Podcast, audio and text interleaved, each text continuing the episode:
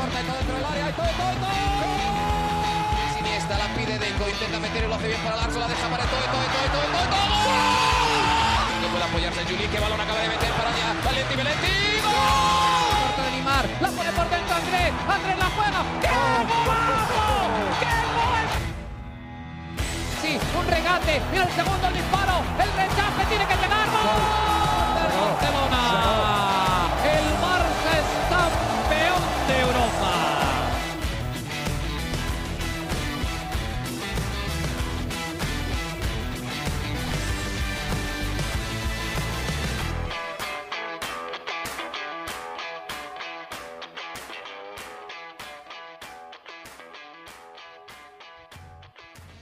Hola amigos de ADN Barça, bienvenidos a una nueva edición de nuestro podcast, edición especial. Estamos grabando esto un jueves de cara a lo que va a ser la próxima jornada, el próximo domingo en el eh, Estadio Olímpico de Montjuic. Tendremos a Mariana Guzmán presente para el Fútbol Club Barcelona contra el Cádiz, pero han salido muchas noticias, han salido varios reportes y no nos podíamos aguantar las ganas de hacerles este episodio especial.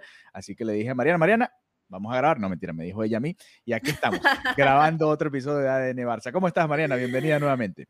Alejandro, contenta de este segundo episodio de la semana. Como lo decía en Twitter, no hay ni un día tranquilo en el Fútbol Club Barcelona. No existe, o sea, ese concepto no existe. No existe, no existe. Yo me voy a la playa un momento a relajarme y en mitad de mi jornada de playa se me ocurre abrir Twitter, que me rehuso llamarle ex. Y yo abro Twitter y está toda la información que sean su fat que si la sí. exclusiva, que si Mateo Alemán, y yo digo, es que no puede ser, no, no puede ser, pero nada, eh, ya comienza oficialmente este domingo la liga en el Estadio Olímpico de Montjuic, que estoy muy contenta porque estaré cubriéndolo in situ otra temporada más con Conexión Deportiva, así que nada, hay muchísimas cosas de qué hablar y yo creo que lo principal, lo más sonado fue la salida de Mateu Alemán del Fútbol Club Barcelona, el hombre encargado no solo de los fichajes, sino del fair play, porque aquí hay que hacer mucha magia y se necesita mucha arte.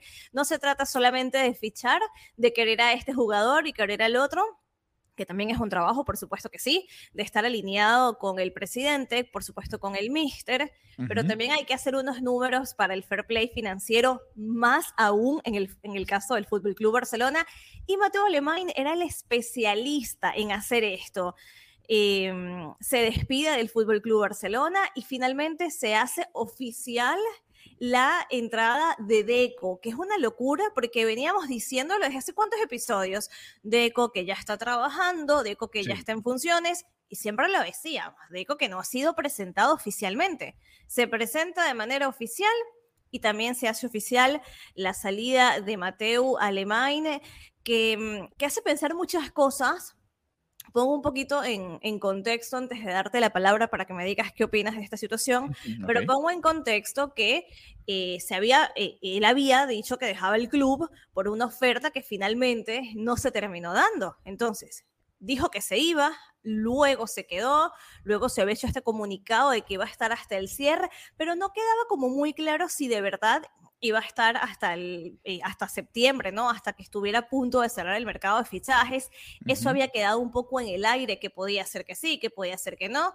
Y parece que no hubo feeling entre Deco y Mateo Alemán. Así que finalmente se va del Fútbol Club Barcelona. Quería poner un poquito de contexto, porque sí es verdad que ya habíamos tenido una conversación al respecto hace unos meses sobre la no continuidad de Mateo Alemán. Ya hoy es una realidad y soy toda oídos para escuchar qué opinas, qué opinas de esta salida del Barça. Yo no entiendo nada realmente. A ver, eh, eso fue una, ¿te acuerdas? Eso fue una mini novela al comienzo del verano, ¿no? Eh, uh -huh. Porque fue, fue cuestión de, creo que de dos semanas, incluso si me apuras, creo que hasta menos, desde el momento en el que se anunció que eh, se iba a la Premier con el Aston Villa. El Aston Villa. Uh -huh. y, y, después el, el, nosotros le llamamos en Venezuela recular, ¿no? Echar para atrás, devolverse. Aquí también. Uh -huh. eh, retractarse de esa idea y, supuestamente era, uno de los reportes era, ¿por qué no? Porque el Barça era el club de sus amores y bueno, decidió que, que, lo mejor para él y su trayectoria profesional era quedarse en el Barça y todo, eh, más o menos por, por esa línea, ¿no? Cuando llega Deco, eh, entra Deco dentro de todo este esquema que ya se venía asomando y sale Jordi Cruyff, yo entendí que era uno por el otro, ¿no? Y, iba a sustituir Deco a Jordi Cruyff, Alemania se iba a seguir encargando de, las, de la parte fuerte de la negociación, de la parte de, de la economía, de todos los que son detalles de contratos, que es su fuerte y todo esto. Y ya tú hablabas mucho de, la importancia que, ha tenido en esta era la porta porque es el que ha hecho la magia ¿no? del, del, fair play para que el Barça, a pesar de estar en la crisis terrible que está, haya traído jugadores como Lewandowski, como Rafinha, como Gundogan, Christensen, Koundé, por mencionar algunos de los que son titulares hoy en día en el Barça, ¿no? Y prácticamente sin gastar ni 100 millones entre todos estos nombres que son eh, claves ¿no? en, el funcionamiento del Fútbol Club Barcelona hoy en día. Yo pensé que era Alemani por Jordi Cruyff y seguía más o menos la misma estructura. Xavi, por supuesto, director técnico. Deco, que iba a ser un poco más en el área deportiva, pero iba a ser el puente quizás entre el director técnico y Alemani, y ese iba a ser el equipo de trabajo. Hmm. No pensé que iba a suceder esto, porque Deco, por lo que entiendo, va a estar haciendo entonces el trabajo de los dos, ¿no? Eh, tanto de Alemania como de Jordi Cruyff, a menos que haya otra persona que no esté saliendo a, la luz pública que se vaya a encargar de todo esto, que también puede ser. Puede ser, ¿no? No, no, no conocemos quizás el organigrama completo y, y, estamos dando nuestra opinión y, lo que vemos desde afuera, pero no entendí, no entendí la verdad. Em, quizás era parte del acuerdo y lo vinieron a decir fue ahora, ¿no? En el momento en el que Alemania dijo, bueno, no, me quedo, pero está bien, me quedo nada más hasta el final del verano. Y ese Como era el salía en el comunicado emitido en mayo. Lo que pasa es que luego parecía que esto no iba a quedar así. Exactamente. Que, se quedaba en el equipo ahí es donde yo te digo que no entiendo nada. Por eso es que te digo que no entiendo nada, porque ¿para qué anuncias que se va? Entiendo que había una propuesta y, él la había aceptado, perfecto, entonces Luego vuelve. Vuelves y, eh, vuelve y vuelve sin detalles de contrato, o sea, no decía una temporada más, dos temporadas más, no, vuelve y ese es su puesto hasta que el presidente lo decida así. Y ahora, pues bueno, es el propio presidente de la junta directiva que decide que va a ser Deco el encargado de todo esto. A mí me llama mucho la atención, creo, eh, quizás desconozco y estoy hablando desde la ignorancia, pero de buenas a primeras me da la sensación de que Deco no tiene la experiencia del rodaje que tiene eh, Alemania en, estas funciones y me preocupa porque ha sido clave ¿no? en lograr salidas y en lograr llegadas al Barcelona y saber navegar y manejar toda esta situación. Y, no sé si es lo mejor lo que está haciendo ahora la junta directiva de Joan Laporta, para que vean. O sea, tú achacas esto, pero una cosa, tú para ti es una responsabilidad de Laporta. ¿No crees que haya pasado algo que se nos escape entre la relación? Bueno, tú mencionabas algo de la relación ahí, pero a ver, porque puede ser que sea una decisión de Mateo Alemán, de totalmente unidireccional, como, oye, no me está gustando esto, no lo, ya no me siento a gusto y decido irme. Sí, sí, sí, también puede ser. Incluso el propio Deco, ayer en, declaraciones que veía, creo que eh, a, Carlos Monfort, creo que fue que publicó el video en, Twitter o en X, como dice Mariana, que no le gusta llamarlo. Eh, Saliendo del restaurante, ¿no? Sí, sí, caminando en la calle, en las afueras del restaurante. Deco hablaba mucho de, de una decisión profesional de Alemania. Claro, Y eso puede ser tanto que no le gusta trabajar con Deco como que quizás tiene otra oferta de otro club, otro proyecto y, decidió entonces tomarla ya a partir de, que se acabe esta ventana de fichaje, ¿no? Sí, yo, yo creo, Alejandro, que Mateo Alemán tiene una experiencia y un conocimiento que supera por mucho tanto a Deco como al mismo Cruz, ¿no? Que en el sentido de Cruz pesaba muchísimo su, su apellido, lo que representa eh, lo que representaba su, sí, bueno, Cruyff para, para el Fútbol Club Barcelona, pero bueno, yo siempre sentía que era mucho soportado en, en el nombre y en, y en, la parte emocional por encima de otra cosa. Yo creo que, que, como lo acabas de decir, el conocimiento, esa astucia, esa capacidad de cuadrar el fair financiero, no, no lo tiene cualquiera o diría casi nadie, de si es verdad que venía de trabajar siendo el agente de jugadores, tendrá su experiencia en el negocio, obviamente es un hombre de fútbol, pero ser un hombre de fútbol no es necesariamente ni de manera automática te convierte en un hombre de negocios, ¿no? Que sea capaz de entablar las relaciones con la liga, de ajustar todos esos números. Entonces, me parece que, mm, que no hubo espacio para los dos en el sentido de que Mateo Alemán para trabajar me da la impresión de que es esas personas que necesitan un control absoluto sobre lo que está haciendo y que yo creo que con Deco iba a perder ese control porque la opinión de Deco también importaba para el presidente, por lo que yo pienso que al final él decide, bueno, ya, ya no soy el hombre que manda, por así decirlo, y, ya no estoy a gusto y, y, decide irse, ¿no? Eh, ¿no? No debe ser sencillo trabajar en una estructura como el Barça, que tiene tantas complicaciones a día de hoy, tantas limitaciones y hay que darle la vuelta a muchas circunstancias y yo creo que es así como, mira, o se hace a mi manera o es que a medias no vamos a poder hacer lo que yo quiero hacer. Entonces, no sé si es un tema de la directiva, sino directamente que es como cuando entra una persona a hacer equipo contigo en el trabajo y dices, yo con esta persona ni siquiera es personal, pero no puedo trabajar, y si no se puede hacer lo que yo quiero, entonces no, no tiene sentido mi continuidad aquí. Eso es un poco lo que yo puedo interpretar porque investigué un poquito y no era la idea tampoco de la porta que él dejara el club, ¿no? Pero creo que quizás la relación con Deco no era lo mismo y que todo se fue desgastando un poco y que, de, y que decidió salir del club.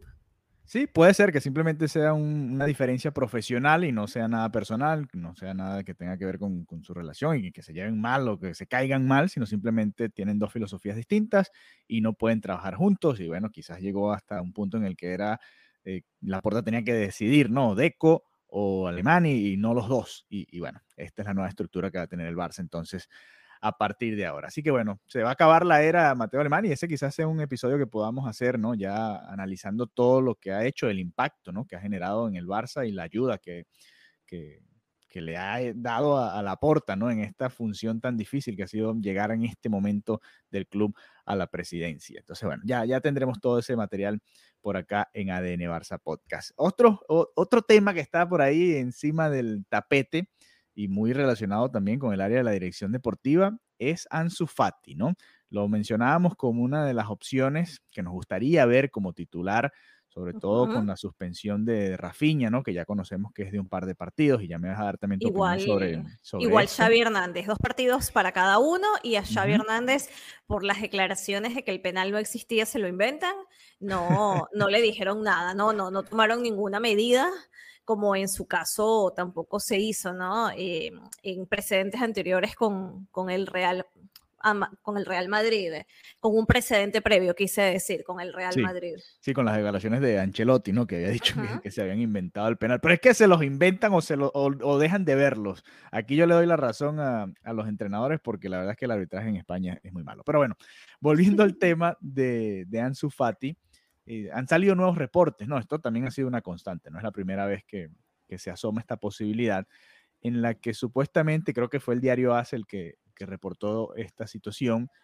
Ansu Fati estaría pidiendo o estaría barajando ya de manera más importante la posibilidad de salir del club, ¿no? De, en esta misma ventana eh, que termina en un poquito menos de dos semanas, que Ansu Fati pudiese ir en caso de que haya ofertas, el Barça lo pueda vender, ¿no? Y Ansu Fati les haya dicho que sí, que esta vez que acepten la oferta porque él quiere y tiene la intención de eh, buscar otra oportunidad, ¿no? Una nueva oportunidad. Y creo que nosotros lo comentamos, Mariana y amigos de ADN Barça Podcast, al comienzo de, la pretemporada, ¿no? Que, que, queríamos ver una oportunidad para Ansu Fati. Y cuando salió de Embelé vendido y de la manera en que salió, decíamos, bueno, ahora es más importante aún, ¿no? La posibilidad. Es el momento, es el momento adecuado. Es el momento de que aparezca el 10 del Barça, ¿no? Que, mm. que, bueno, que hace tiempo no lo vemos al nivel que sabemos que puede jugar. Entonces, está esa posibilidad, Mariana, ¿qué opinas? ¿Qué, qué, qué te parece? ¿Qué, ¿Qué, has visto? Hay discrepancias. ¿Qué crees? ¿Qué crees? ¿Qué creo? Bueno, hay discrepancias porque por una parte se filtra ese interés de Ansu Fati de salir del club, de escuchar propuestas que pueden llegar de la Premier y... Mm, y esa es una, una noticia, ¿no? Que salió ayer muy fuerte. Sin embargo, esto no es lo que dice su familia y sus allegados. Entonces es muy, muy raro. Al final entendemos que el fútbol es un negocio, también entendemos que el mismo mercado sirve para hacer un statement, ¿no? Que yo creo que eso también puede ser una estrategia. Es como que, mira, yo no, yo creo que puede ser una estrategia para mandarle a Xavi un mensaje de que mi rol no puede ser estar en el banquillo, porque como bien lo acabas de decir, es el 10 del equipo, es un jugador joven, con talento, y me parece a mí que puede ser un poco más hacia eso, ¿no? Hacia mm, son, como asomar este, estos intereses que por parte de los clubes entiendo que pueden ser totalmente reales, pero yo creo que la, la voluntad de, de, Ansu Fati no es salir del Barça, yo creo que él quiere quedarse, lo ha dicho muchas veces, su entorno, su familia, sabe que, que esto es así, que quiere hacer historia en el club eh, y, y, no sé, yo cuando escucho estas, estas noticias dudo mucho igual pienso que puede ser un poco la estrategia del manager, pero al mismo tiempo es esa fina línea, ¿no? Entre trazo una estrategia para que mi jugador pueda llegar a, pueda volver a ser importante, para darle un mensaje al entrenador, pues la fina línea en que de verdad las otras ofertas se tomen más en serio y que digan, mira, si tengo que tomar una decisión, o soy importante o no lo soy, o soy la piedra angular del equipo, o soy uno más que está cuando el, que, el, titular no puede. Entonces, no sé, yo creo que hay una fina línea, ¿no? Creo que todavía no hay nada 100% decidido en cuanto a me, me, voy, me quedo. Yo creo que él se quisiera quedar, pero que como jugador también entenderá que necesita desarrollarse, que necesita minutos y que tiene que priorizar eso. Entonces, no sé, yo creo que al final es como un toma y dame un poco extraño. Espero que, espero que Xavi Hernández, y en ese sentido me gustaría que fuera más... Mm, contundente es la palabra, no sé. Tajante, ¿no? Sí, bueno, pero un tajante positivo, o sea, ¿por qué? Porque él en las declaraciones obviamente habla con mucho cariño de Ansu Fati, pero al final parece ser un poco más como político todo, ¿no? Como quiero ser políticamente correcto, obviamente es el 10 de la Masía, es el 10 del equipo, una joya de la Masía, pero no sé si al final Xavi esté tan convencido y tan a bordo de, este rol de Ansu Fati en el equipo. Para mí sería una pérdida para el Barça en todos los niveles, porque precisamente algo que el Barça siempre ha potenciado mucho es la masía, es la capacidad de crear, de fabricar estos jugadores con ADN Barça, de que estos jugadores de la Masía puedan llegar a lo más grande, ¿no? Como fue con Messi, con Xavi, con un Iniesta, etcétera, o de repente que no hayan llegado al, a hacer la mejor historia en el Barça, pero lo han llegado a hacer en, otros clubes, ¿no? Que tampoco sería lo ideal, porque para algo los, los formas, ¿no? Para que sean de los tuyos. Pero sería una narrativa, sería como un, yo creo, ¿no? Como un, error en la narrativa del, del Barça en, en, esto, ¿no? De, de, la masía, de darle prioridad a los, a los suyos, etcétera. Entonces, no sé, por muchas cosas, también por el tema del 10, lo decíamos en el episodio pasado, o sea, tener el 10, que le hayan dado el 10 a Fati, oye, eh, también el 10 tiene un peso en el equipo, o sea, serían muchas cosas que, que fracasarían, a mi parecer, si Ansu Fati se va. Y, o, algo, un tuit que leí, de, bueno, mira, Dembélé se le tuvo paciencia un montón de años, porque es verdad, entre las lesiones que en un punto eran insostenibles, los hábitos que tenía, ¿no te acuerdas que Dembélé llegaba tarde a los... Sí, sí, por estar jugando PlayStation. Ajá, porque es exacto, Dembélé llegaba tarde, me acuerdo que una, una reunión en la época del confinamiento, o sea, era una video reunión y el hombre no se conectó, o sea, como que se le dan muchas oportunidades a unos externos y al que formaste tú, al que lleva el día de tu equipo, con ese pretendes hacer caja. Yo creo que no, yo creo que la caja pudiera hacerse pero con otro jugador que no tenga tampoco esa carga simbólica tan alta que puede tener Ansu Fati. Ya no es solo Ansu Fati, es también lo que representa para el club. Y bueno, además todo lo que hemos hablado de sus características como jugador, de que yo creo que puede volver a ser su mejor versión y que si no, que también es una posibilidad, que espero que no, y toco madera de que no, hay jugadores que luego no vuelven de las lesiones a estar en ese nivel, pero que por lo menos el club le haya dado la oportunidad de que lo demuestre, ¿no? Y decir, oye, vamos a ver si puedes volver, si puedes regresar a ser ese Ansu Fati, si puedes aportar. Que no, vale, se entiende y se pasa la página, pero si él llega a salir ahora, yo creo que el club también quedaría muy, muy mal. No sé si esto es una idea muy romántica, no sé si para ti tiene esa carga simbólica en su Fati o simplemente es un jugador más. ¿Cómo lo ves tú? No, yo, estoy de acuerdo contigo porque además el Barça ha hecho movimientos como para enviar mensajes a Ansu Fati y directa o indirectamente decirle, realmente no confiamos tanto en ti. Mira, eh, Xavi, nada más Xavi, ha traído Ferran Torres, Aubameyang, ¿no? De, de jugadores de la delantera. Ferran Torres, Aubameyang, le dio a Dembélé la llave y lo puso como el jugador clave del ataque. Y mira cómo le pagó. Sí, Robert Lewandowski, Rafinha, ya ahí son cinco jugadores a los que tú has puesto o a la par o por encima de Ansu Fati, ¿no? Y, bueno, dentro de todo es un mensaje. Ahora está Abde y está, yo lo veo prácticamente igual, ¿no? Están los dos ahí batallando por, por minutos y los veo en igualdad, porque los dos en la pretemporada jugaron más o menos lo mismo. En este partido contra el Getafe también más o menos jugaron la misma cantidad de minutos el mensaje está, ¿no? Ha estado de parte del entrenador, tanto la parte política que tú hablas, ¿no? Del hablar bien del jugador y todo lo que tiene que decir, pero también en la cantidad de personas que ha traído, atacantes, para resolver los partidos y la cantidad de minutos en la temporada pasada, lo, dijimos varias veces.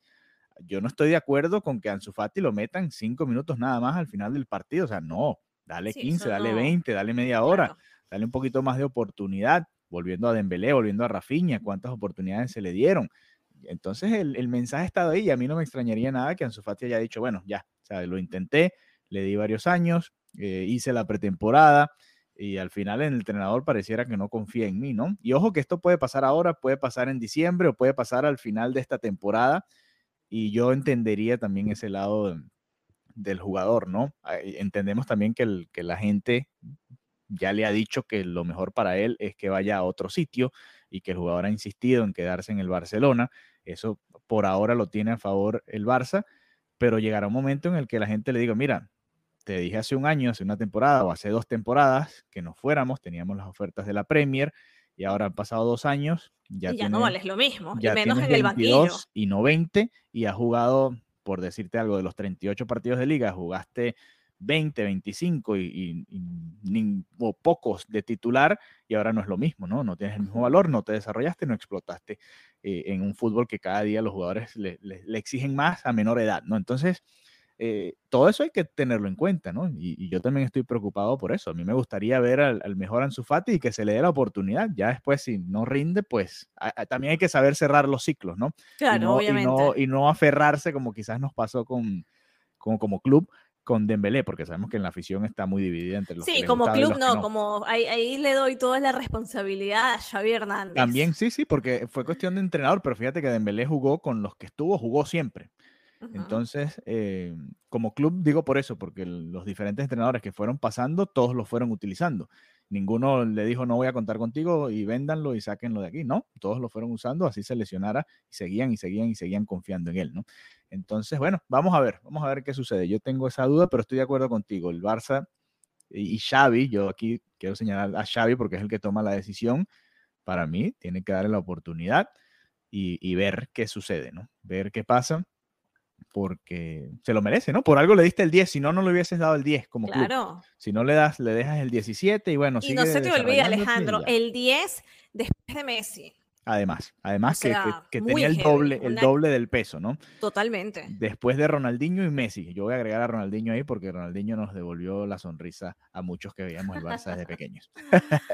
Entonces, bueno, a ver, a ver qué sucede con Ansu Fati y, y vamos a, a estar siguiendo ese caso muy de cerca así también como la lesión de Ronald Araujo. Una nueva lesión para el uruguayo y aquí es donde entran nuevamente las preocupaciones, Mariana. Porque... Y las teorías conspiranoicas también, porque he leído muchas cosas en redes sociales en relación a esta lesión. A ver, la realidad es que Ronald Araujo cuando está sano es uno de los mejores centrales, defensores, porque a veces juega como lateral, del planeta, eso creo que estamos todos de acuerdo, pero también es una realidad que en lo poco que lleva de carrera, los pocos años que lleva ya establecido en primera división, no está tan a menudo dentro de los jugadores disponibles para el entrenador.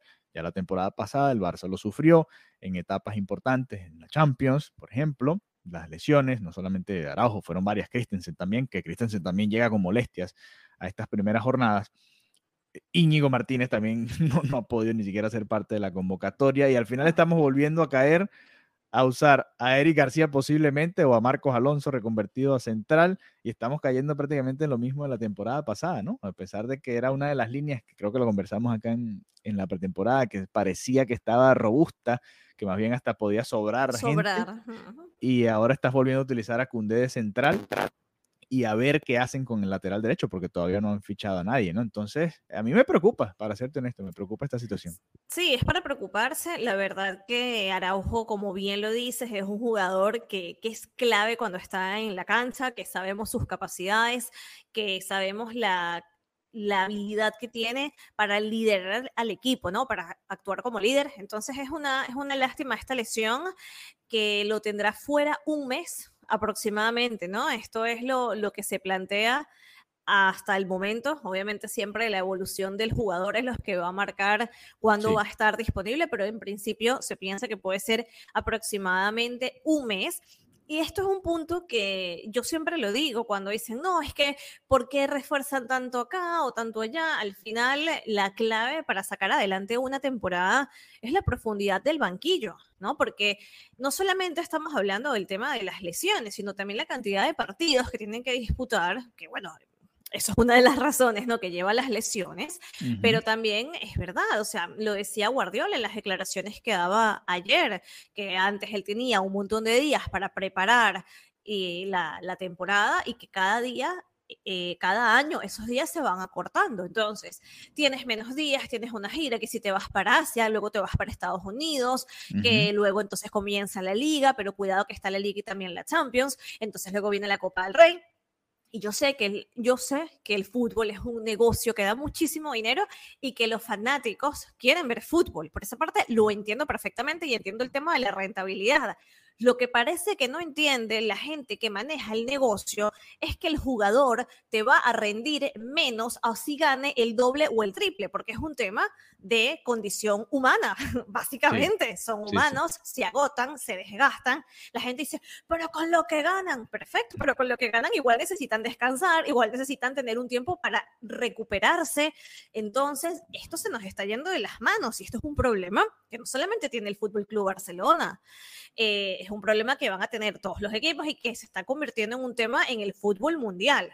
Si a eso le sumas que por un tema económico se te complica lo que decía de la profundidad del banquillo, la gente con la que cuentas, ojo, que puede llegar a ser catastrófico. No quiero ponerme catastrófica porque ni siquiera formalmente ha comenzado la liga aquí en Barcelona, ya comenzó a domicilio, o sea, pero no ha sido todavía el primer partido aquí en Montjuic, pero, pero ojo que esto ya te dice mucho, ¿no? Estas alertas que, estas alertas que van saliendo. Así que eh, es un llamado, ¿no? a la industria del, del fútbol, porque hay una fina línea en la que esto puede perjudicar muchísimo al mismo, inclusive si lo ves en cuanto a números y rentabilidad, también te va a perjudicar, porque los jugadores estrellas se te pueden lesionar y esto tiene un efecto dominó. Entonces, Ujú. eh, preocupante es, sin duda, por eso es importante que estos últimos días del, del mercado se pueda reforzar verdaderamente al equipo, no tanto con lo que uno puede pensar, ay, me gustaría este, me gustaría lo otro, sino para pensar, quiero un equipo que compita toda la temporada, la liga que es durísima y luego también alternar la- lo duro que es la liga a nivel de calendario con la exigencia de Europa. Sí, no, de acuerdo contigo. Me, llegan las imágenes de un Araujo muy intenso en ese primer partido contra el Arsenal, muy intenso también en el partido contra el Real Madrid, dos partidos que el Barça no se estaba jugando nada porque es la pretemporada y sin embargo. Araujo está, porque por, por el marco, ¿no? Y lo, lo mencionaba Miquel Arteta, es muy, es muy fácil decirle al jugador en el vestuario, miren, vamos a tomarlo con calma, es el primer partido de la pretemporada, pero cuando juegas enfrente de 85 mil personas, pues rueda el balón y, y el instinto, pues, te lleva a jugar con esa intensidad contra el Real Madrid. Y, y- y bueno, fíjense, salió con molestias contra el Tottenham y ya cae lesionado en este, después de este partido contra el Getafe, ¿no? Mira, estaba revisando las fechas de la Liga de Campeones de Europa, porque creo que aquí está la clave del por qué deciden hacer este parón. Quizás Araujo podría forzar y jugar, pero también viendo hacia la Champions, que lo ha dicho el, club y es un clamor popular prácticamente. Queremos que le vaya mejor al equipo en la Champions. El sorteo va a ser el próximo 31 de agosto, por cierto, y vamos a, ver quién, quién, le toca al Barça y vamos a hacer un especial sobre eso, sobre los posibles rivales y todo eso. El, el primer juego de la fase de grupos sería el 19 o 20 de septiembre, que es precisamente ese mes que tú comentabas, ¿no? Dan los tiempos justos como para que Araujo se recupere para ese primer partido. El segundo sería el 3 o 4 de octubre. O sea, yo pienso, me da la sensación de que el Barça está pensando en esos partidos. ¿Sabes qué? Vamos a cuidarlo, a recuperarlo y que esté listo para la Champions, que no nos vuelva a pasar. Ojalá, ojalá sea tan, tan cronometrado y no sea que de verdad es, es tan heavy que, que, no haya otra opción que, que parar este mes. Sí, bueno, espero, espero. esperemos, ¿no? Esperemos que esa sea la situación. Y bueno, vamos a estar monitoreando, por supuesto, muy de cerca todo lo que suceda. Recuerden, Mariana va a estar allá el próximo domingo para el primer partido del Barça en casa. contra el Cádiz, segunda jornada de la liga y a ver qué sucede, qué decide, ¿no? Dos decisiones ahí que tiene que tomar Xavi, a ver cuál, cuál va a ser, ¿no? ¿Quién va a estar en el ataque junto a Lewandowski? Hacíamos una encuesta en nuestra cuenta de Twitter y poníamos tres opciones, Ferran Torres, Ansu Fati y Abde, y después nos comentaron también en el grupo de WhatsApp y a través de, los tweets también la posibilidad de que, por ejemplo, Lamin Yamal sea una de, esas opciones de Xavi y el propio Gaby, ¿no? Que también eh, ha sido utilizado por Xavi en los diferentes roles en el ataque. Vamos a ver, vamos a ver qué decide de cara a ese partido contra el Cádiz y nosotros por supuesto vamos a estar muy atentos acá en ADN Barça Podcast. Así que bueno, gracias por habernos acompañado en esta edición especial y nos reencontramos pronto nuevamente. Recuerden seguir a Mariana, arroba Marianita Guzmán eh, y también a nuestra cuenta de arroba ADN Barça que, tenemos 5000. Llegamos a los 5000 seguidores. 5000 seguidores. Gracias, gracias, gracias, gracias. Gracias a todos ustedes y bueno, seguimos creciendo, seguimos creciendo y generando más y más contenido sobre el Barça. Un abrazo. Adeu.